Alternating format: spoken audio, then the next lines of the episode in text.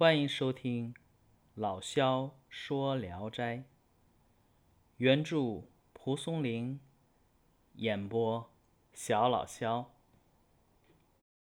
今天讲的这一篇名字叫《胡四姐》，有个姓尚的书生，是泰山人。他平时一个人住在一间简朴的书房里。在一个秋天的夜里，银河朗朗，明月高悬。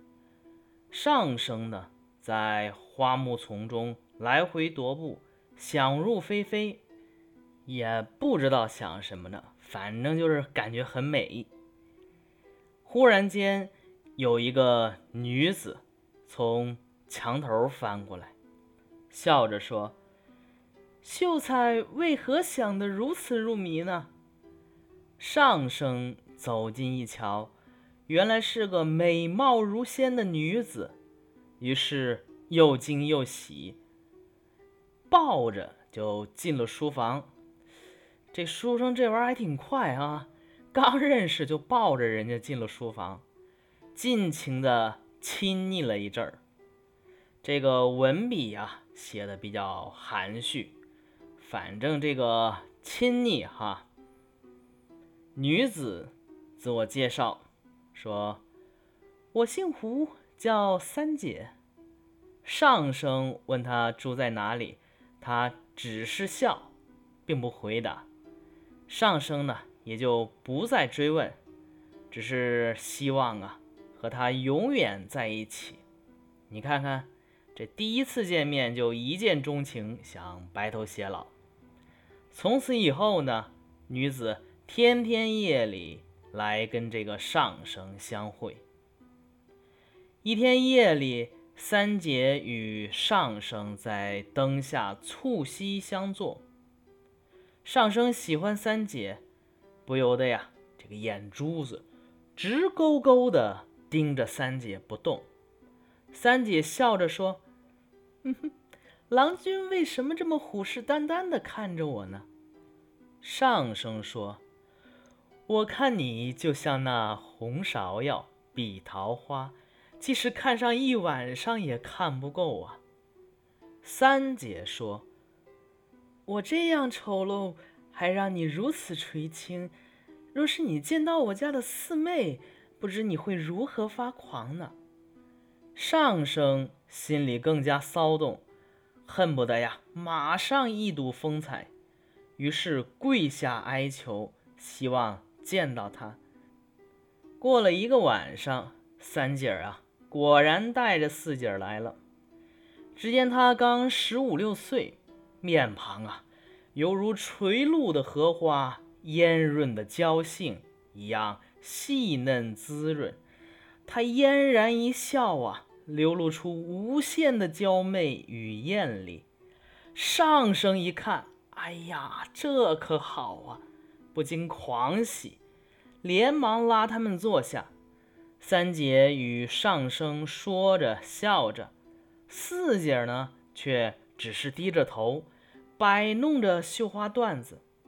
没过一会儿，三姐起身要走，四姐打算跟着回去。上生哪能让她走啊？赶紧拽住四姐不让走，看着三姐说。三姐儿，你帮忙劝劝呐。三姐儿就笑着说：“风郎君急坏了，妹子，你就多坐一会儿吧。”四姐儿没说什么，三姐儿于是先走了。上生与四姐享尽了欢愉。嗯，此处省略嗯多少个字啊？反正就一番之后啊。枕着彼此的手臂，倾吐生平，是没有一点儿的隐瞒。四姐呢，好家伙，什么都说了，说我自己是个狐狸精，上升热恋她的美丽，也不精怪。四姐又说，我姐姐狠毒，已经害死三个人了，人要被迷惑住，没有不死的。我有幸这样被你溺爱，不忍心看着你死亡，你应该早早的与他断绝关系啊。上生一听这个，害怕了，请求想个办法。四姐说：“我虽然是个狐狸，但已经得到了仙人的法术，我可以在寝室门口贴上一道符，就可以阻止姐姐进来。”于是呢，写下了一道符。天亮后，三姐儿来到，见符啊，果然不敢进，说道：“这丫头负心，倾心喜欢新郎，就把牵线的人给忘了。你们俩有缘分，我也不会和你们作对，但何必这样呢？”说罢就走了。过了几天，四姐。有事到别处去，约定隔一夜再来。这一天呢，上生偶然出门看，山下呢，原来有一片胡树林。从密密的丛林中啊，走出来一个少妇，长得呀很有风韵。她靠近上生说：“秀才何必要沾沾自喜的？”迷恋胡家姐妹呢，他们又不能给你一个大钱。说着呢，就拿出一罐钱送给上生，说：“先拿回去，买些好酒。我随后啊，携带些点心小菜来，和你啊快活快活。”上生拿着钱回家了，按照少妇说的办了。嘿。这个人倒是真的不挑啊，见一个爱一个。不大功夫呢，少妇果然来到，往小桌子上摆着一只烧鸡，一个咸猪肘子，接着呢，又用刀子仔细的切成肉丁，饮酒调笑，非常的欢乐融洽。后来便吹灭灯火，双双上床。尽情的亲昵放荡，获得了生命的大和谐。他们天大亮才起床，正当少妇坐在床头穿鞋的时候，忽然听到人声，仔细听，已经进了幔帐来了。原来是胡家姐妹。少妇刚看见，就仓皇逃跑。床上留下了没有顾上穿的鞋，胡家姐妹冲着少妇的背影斥责道：“骚狐狸，胆敢同人一同睡觉！”边说边追，过了一段时间才返回来。四姐埋怨上声说：“你真没出息，与骚狐狸成双结对，再也不接近你了。”说着。怒气冲冲的要离去，上生吓得跪在地上，苦苦恳求他不要生气。三姐儿呢也从旁边劝解，四姐儿的怒气这才稍稍消散。以后彼此相好，一如既往。有一天，有个陕西人骑着驴来到上家大门前，说。我到处寻找这个妖精，也不是一天半天了。如今总算让我找到了。上生的父亲见来人说话怪异，便询问事情的由来。来人说：“我天天奔走在山水之间，游历四方，一年十二个月呀，倒有八九个月不在家乡。”结果呢，让妖精迷惑害死了我的弟弟。我回到家乡，非常愤恨呐，发誓我一定要找到妖精，杀死他。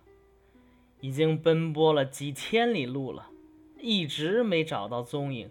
如今妖精就在你家，如果不消灭他，当有人和我弟弟一样被害死啊！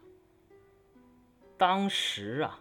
上生跟女人亲密往来，父母也有所察觉。他能没察觉吗？就在一个院里，听见了客人这番言语，非常害怕，马上请客人进去，求他施展法术，说：“您救救我儿子。”来客取出两只瓶子，摆在地上，然后画符念咒。过了好久，这才有四团黑雾。分别投入瓶中来。来客高兴地说：“全家都在这里了。”于是呢，用猪膀胱裹住洞口，封得严严实实。上升的父亲也很高兴，坚持要留客人吃饭。但上升心里很难受啊。走进瓶子偷看，就听见四姐在瓶子里说：“你坐视不救，怎么会如此负心？”上生心里更加难过，急忙去起瓶子上的封条，但这个封条啊贴得紧紧的，怎么解也解不开。四姐又说了：“不必解了。”只要放倒法坛上的令旗，用针刺破猪膀胱，我就能出来了。上生按照四姐说的做，果然见一丝白气从孔中冒出，冲霄而去。他这放跑了四姐不要紧，来客出来时，看见令旗倒在地上，大惊说：“跑了！”这一定是公子干的。他俯身摇瓶，听了听，说：“幸好只跑了一个，这东西不该死，尚可饶了他呀。”于是携带着瓶子告辞而去。后来的一天，上生在田地里督察长工割麦子，远远的。看见四姐坐在树下，上生就走过去，拉着手问好。四姐说：“别后已经过了十个春秋了，如今我已修炼成仙，由于思念你的心还没有完全割舍，所以呀，再来看望看望你。”上生想拉着四姐一同回家，四姐说。我已经今非昔比，不能再沾染尘世之情，以后还会见面。说完呢，就不见了。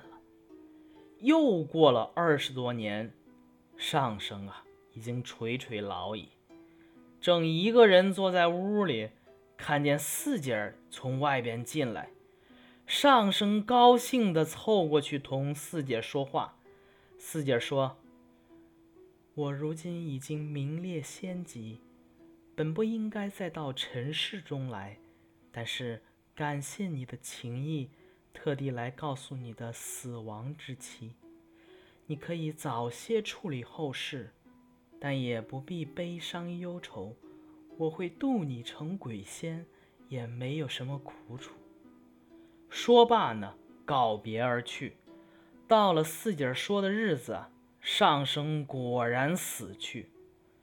上生是我的朋友李文玉的亲戚好友，他曾经亲眼目睹这件事情。好，这篇故事就讲完了啊。大家如果听得比较仔细的话，可以听到我的背景声里边啊有一些雨声，因为外边在下着雨，深夜。下雨，还是讲鬼狐故事，嗯，别有一番风味哈。这个胡四姐呢，这篇故事是由两部分组成。前半部分写胡四姐为独占上升，驱赶三姐和骚狐。你看这个词儿“骚狐”，说的好像自己不是的。后半部分写。胡四姐的性伙伴上生，因心生怜悯，放走被陕西人设坛捕捉的胡四姐。胡四姐逃脱后啊，心存感激，成仙后也一直恋恋不忘旧情。大家听到这一块有没有感觉到很熟悉啊？因为啊，就狐女因蛊惑人类而受到惩处而言，其实以前也有一篇咱们讲过，名字叫《董生》。这个胡四姐儿与董生颇为近似，这两篇啊，给人留下的印象不是很深。原因呢，是因为情节比较泛泛，写的也比较随意。董生中的王九思，因为已经绝情，导致啊狐狸受惩而亡。胡四姐儿中的上生呢？因为啊，有情于胡四姐儿，放走了她，所以啊，胡四姐逃脱了惩处。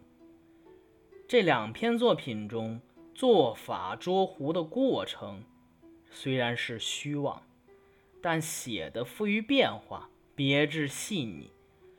董生是拿住香就治了狐狸，胡四姐呢是设坛做法。这两篇不一样，还同样都是捉狐，显现出蒲松龄啊对于民间的禳验之术的熟悉和表现方法的丰富多彩。好，今天的故事就讲完了，大家晚安。